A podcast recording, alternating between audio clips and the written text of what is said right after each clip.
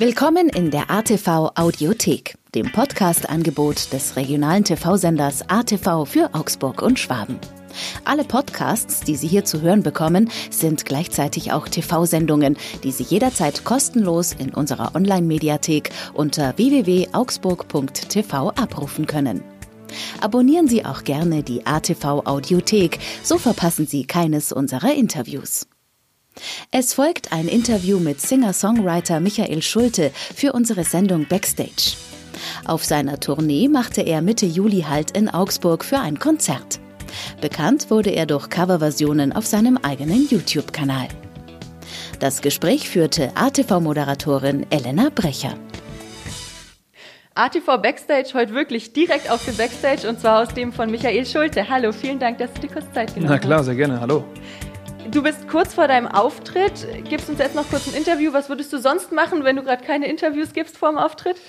Äh, ich glaube, normalerweise würden wir jetzt essen. Das haben wir aber gerade eben schon vor dem Soundcheck gemacht. Deswegen äh, passt das jetzt gerade ganz gut. Und dann kommen danach noch ein, zwei andere Termine. Also es ist meistens tatsächlich äh, vor Stage Time noch einiges los. Aber das ist völlig okay. Okay, aber jetzt keine bestimmten Rituale oder irgendwas. Äh, wir gehen alle nochmal auf Toilette. Das ist so das einzige Ritual vielleicht, damit man dann äh, nicht das Empfinden hat, auf der Bühne dann irgendwie nochmal äh, zu müssen äh, und man auch einfach völlig erleichtert dann raufgeht. Ähm, nee, ansonsten gibt es kein Ritual, außer sich nochmal so ein bisschen einstimmen zusammen. Das klingt doch gut. Jetzt standet ihr wahrscheinlich auch ziemlich lang nicht auf der Bühne. Ist man da wieder ein bisschen aufgeregt wie am Anfang oder gar nicht? Nee, also so richtig aufgeregt ist man nicht mehr. Wir haben gestern in Hannover unser erstes äh, Open Air äh, wieder gespielt. Oder eigentlich sogar fast das erste Konzert seit September 2020, also wirklich ein Dreivierteljahr her. Es war eine lange Konzertpause jetzt im Winter für ja auch alle Musiker und dementsprechend hatte man gestern so eine Mischung aus extremer Vorfreude, auch wieder auf die Bühne steigen zu dürfen und so, so fünf Prozent äh, Aufregung war wahrscheinlich auch so ein bisschen dabei, mhm. äh, obwohl man wirklich, wenn man natürlich so viele Konzerte jetzt schon gespielt hat in den letzten zehn Jahren, auch äh, selten irgendwie überhaupt aufgeregt ist. Aber gestern war man so ein bisschen so, das war so ein leichtes Kribbeln im Magen. Heute ist man äh, wieder völlig äh, entspannt und freut sich, da jetzt gleich auf die Bühne zu gehen. Ich bin sehr gespannt, wie es wird hier in Augsburg. Ja, aber ist doch schön so ein Kribbeln, oder? Ja, schon. Also klar, so ein bisschen Aufregung gehört natürlich irgendwie auch dazu und man hat ja auch immer so das Adrenalin und es ist äh, jedes Mal irgendwie geil, auf der Bühne zu stehen. Aber ich persönlich finde es geil, dass ich nicht wie zu Anfang irgendwie vor vielen Jahren halt arsch aufgeregt bin, weil da das ist natürlich irgendwie jetzt für die Stimme, die dann so ein bisschen wackelt, auch nicht so vorteilhaft. Von daher, äh, ich genieße das jetzt einfach nur noch und das ist halt schon schön, wenn man da so angekommen ist und das nur noch genießen kann auf der Bühne. Wie wichtig ist dir denn die Bühne, Konzerte spielen überhaupt? Ist das das, was überwiegt oder ist es das Songs schreiben, im Studio sein? Was ist cooler? Nee, also so das Schönste am Musikerdasein ist eigentlich schon so das, das Konzerte spielen. Also im Studio sein, Songs schreiben und, und aufnehmen ist natürlich auch irgendwie cool, aber das ist schon äh, so die richtige Arbeit, Arbeit. So, da sitzt du dann halt wirklich irgendwie auch von morgens um 10 bis abends irgendwie im, im Studio und, und äh, da rauchen dir die, die Köpfe am Abend und äh, hier ist das Anstrengende höchstens, dass du halt viel unterwegs bist. So. Die, die Autofahrten im Zweifel, so, so, dass du viel warten musst, Soundcheck und so weiter. Aber das hier ist eigentlich schon sehr angenehm. Du schreibst auch das meiste selbst von deinen Liedern, oder? Ich, ich schreibe alles selbst, also jetzt nicht ganz alleine. Ich schreibe manchmal alleine, aber meistens in so Co-Writing-Sessions mhm. nennt sich das, wie es ja, äh, ich glaube, jeder Musiker macht. Also man trifft sich halt zu zweit oder zu dritt oder auch zu vier im Studio äh, mit einem Produzenten, mit ein, zwei anderen Songwritern und äh, fängt dann an zu schreiben. Und ähm, das macht man dann auch wirklich so ein bisschen geplant. Äh, man geht sozusagen zur Arbeit um 10 Uhr, trifft sich im Studio und dann irgendwann um 18 Uhr, 19 Uhr, sobald der Song fertig ist, dann auch Schicht im Schacht. Mhm. Und die Zeit, wo jetzt du es gerade schon gesagt hast, waren wahnsinnig viele Monate, wo keine Konzerte waren, wo nichts ging. Ich glaube, die war bei dir sehr familiär geprägt, oder? Die war ähm, schon sehr schön. Also ich erinnere mich noch äh, zurück, äh, so März 2020, als wir eigentlich auf Tour gehen sollten und die dann wirklich ein paar Tage vorher absagen und verschieben mussten. Da war ich äh, richtig traurig und auch so ein bisschen wütend über das, was da so gerade passiert. Äh, gerade auch als dann noch die ganzen Sommershows äh, abgesagt wurden oder auch verschoben wurden äh, in dieses Jahr, die dann jetzt nochmal wieder verschoben wurden. Da war anfangs wirklich äh, überwiegend so ein Groll und, und, und ein Unverständnis, wo man noch gedacht hat, boah, was das ist das für ein unfassbarer Kack einfach gerade. Und dann äh, kam dann aber nach so ein paar Wochen auch so, dass, dass ich gedacht habe, das ist eigentlich jetzt gerade ganz schön, einfach so viel zu Hause zu sein. Und ich war jetzt wirklich ja in den letzten anderthalb Jahren so viel zu Hause und es ist natürlich äh, für uns äh, herrlich gewesen als Familie, jetzt auch mit dem Nachwuchs. Mein zweiter Sohn, der ist ja im März äh, geboren äh, in diesem Jahr und äh, es war alles sehr entschleunigend. Das ist jetzt schon fast komisch gewesen, mal wieder richtig auf Tour zu gehen. Ich bin jetzt direkt dann irgendwie fünf Tage halt weg und das hatten wir jetzt halt lange nicht mehr. Und äh, ich äh, kenne das noch von meinem älteren Sohn, äh, von Luis, der ist jetzt bald drei.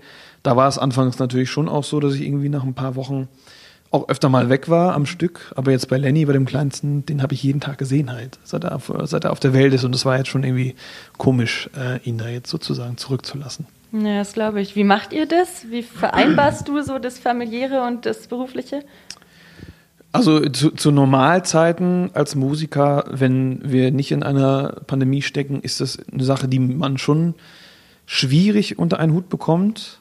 Man schafft es irgendwie, aber natürlich muss man äh, gut planen und schauen, dass, dass äh, alle irgendwie überleben sozusagen, weil natürlich ist es auch für meine Frau zu Hause mit zwei kleinen Kindern echt super anstrengend, so die Nächte allein zu machen und auch dann tagsüber. Also äh, da ziehe ich auch meinen Hut, äh, dass sie das so packt, auch vor allen Frauen, die zu Hause einfach ähm, für die Kinder da sind und der Mann äh, geht arbeiten. Also ich, ich freue mich, dass ich trotzdem eben auch äh, meiner Leidenschaft nachgehen kann, dass ich ähm, Musik machen kann, dass das alles so funktioniert. Wir haben es äh, gut hinbekommen, aber ähm, natürlich gab es auch Zeiten, wo es wirklich sehr anstrengend war für uns alle. Na klar, wahrscheinlich wie bei jedem.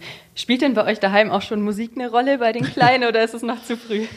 Ja, also ich, also mein Ältester, der, der checkt das natürlich schon, dass ich Musiker bin und dass ich singe und, und, und wenn ich sage, ich gehe arbeiten, dann weiß er auch, dass ich irgendwie äh, Musik mache und, und der hat auch seine kleine Gitarre irgendwie und klimpert mal auf dem Klavier rum. Also der, der hat schon Lust, glaube ich, irgendwie auf Musik, so, aber ob er jetzt ein Talent hat oder ob er irgendwann wirklich auch Lust hat, richtig ein Instrument zu lernen, das kann man jetzt, glaube ich, noch nicht sagen. Und äh, da würde ich ihn jetzt auch nicht zu drängen wollen. Also wenn er irgendwann das Interesse zeigt und Bock hat, das zu machen, dann würde ich mich natürlich total freuen, irgendwann mal mit ihm so ein bisschen Musik machen zu können. Aber wenn er lieber was anderes machen möchte, Fußballer oder, oder, oder Lehrer oder irgendwas, dann ist das völlig in Ordnung.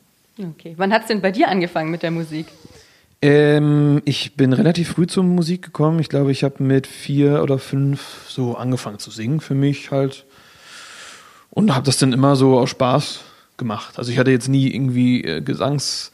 Ähm, ähm, na, wie, wie, nennt sich das? Ähm, Gesangsunterricht. Mhm. Ähm, ich habe es einfach immer so aus Spaß gemacht. Äh, das war so mein Hobby und das wurde dann irgendwie immer, immer mehr. Und dann habe ich irgendwann mit 16 angefangen, äh, Videos hochzuladen auf YouTube und so kam es dann, dass, dass so eins zum anderen irgendwie kam und es hat sich so über die Jahre weiter hochgespielt, bis ich dann, glaube ich, so mit Anfang 20 gemerkt habe, dass es vielleicht so äh, auch mein Job sein kann. Und jetzt bin ich hier und das ist mein Job und das ist äh, ziemlich cool. Ich glaube, das wollen ja so viele. Warum hat es bei dir geklappt? Was hat da den Ausschlag gegeben? Tja, also klar, man braucht irgendwie ein Talent, so, das ist nicht unwichtig. Man, man muss da auch Lust drauf haben, man muss am besten auch Songs schreiben können. Natürlich muss man irgendwie so ein bisschen gut singen können. Man braucht auf jeden Fall auch einen, einen Ehrgeiz und eine, eine, Ausdauer, weil es dauert oft jahrelang, bis es irgendwie wirklich funktioniert. Also ich habe auch äh, über zehn Jahre, glaube ich, gebraucht, bis es, bis der Knoten geplatzt ist. Und es gibt viele, die äh, auch sich das wünschen und auch anfangen, aber dann auch irgendwann so nach den ersten paar Malen, wo man dann so ein bisschen auf die Nase fällt, auch aufgeben. Weil es ist ein weiter Weg. Es gibt so viele Musiker, die jahrelang brauchen, bis es dann wirklich irgendwie knallt. Und äh, da muss man am Ball bleiben. Also ich glaube, man braucht wirklich so ein bisschen Ausdauer, Ehrgeiz und natürlich auch äh, das nötige Talent so ein bisschen. Bei dir läuft es richtig. Wie geht es jetzt weiter? Äh, jetzt freuen wir uns erstmal auf die, ich glaube, fast 30 Open-Air-Festivals. Jetzt alle natürlich Corona-konform in diesem Sommer. Dann gibt es im Oktober ja auch noch die Clubtour, die wir schon zweimal verschoben haben. Da müssen wir mal gucken, wie sich das jetzt alles entwickelt, ob wir die spielen können oder nicht. Ähm, es ist so 50-50 gerade, habe ich so das Gefühl. Ähm, und ansonsten gibt es immer wieder neue Musik, irgendwann auch ein neues Album. Äh, also es geht immer weiter, es, es bleibt spannend bei mir und äh, wir schauen also immer so von Monat zu Monat. Wunderbar. Dann vielen, vielen Dank für das schöne Danke Gespräch. auch.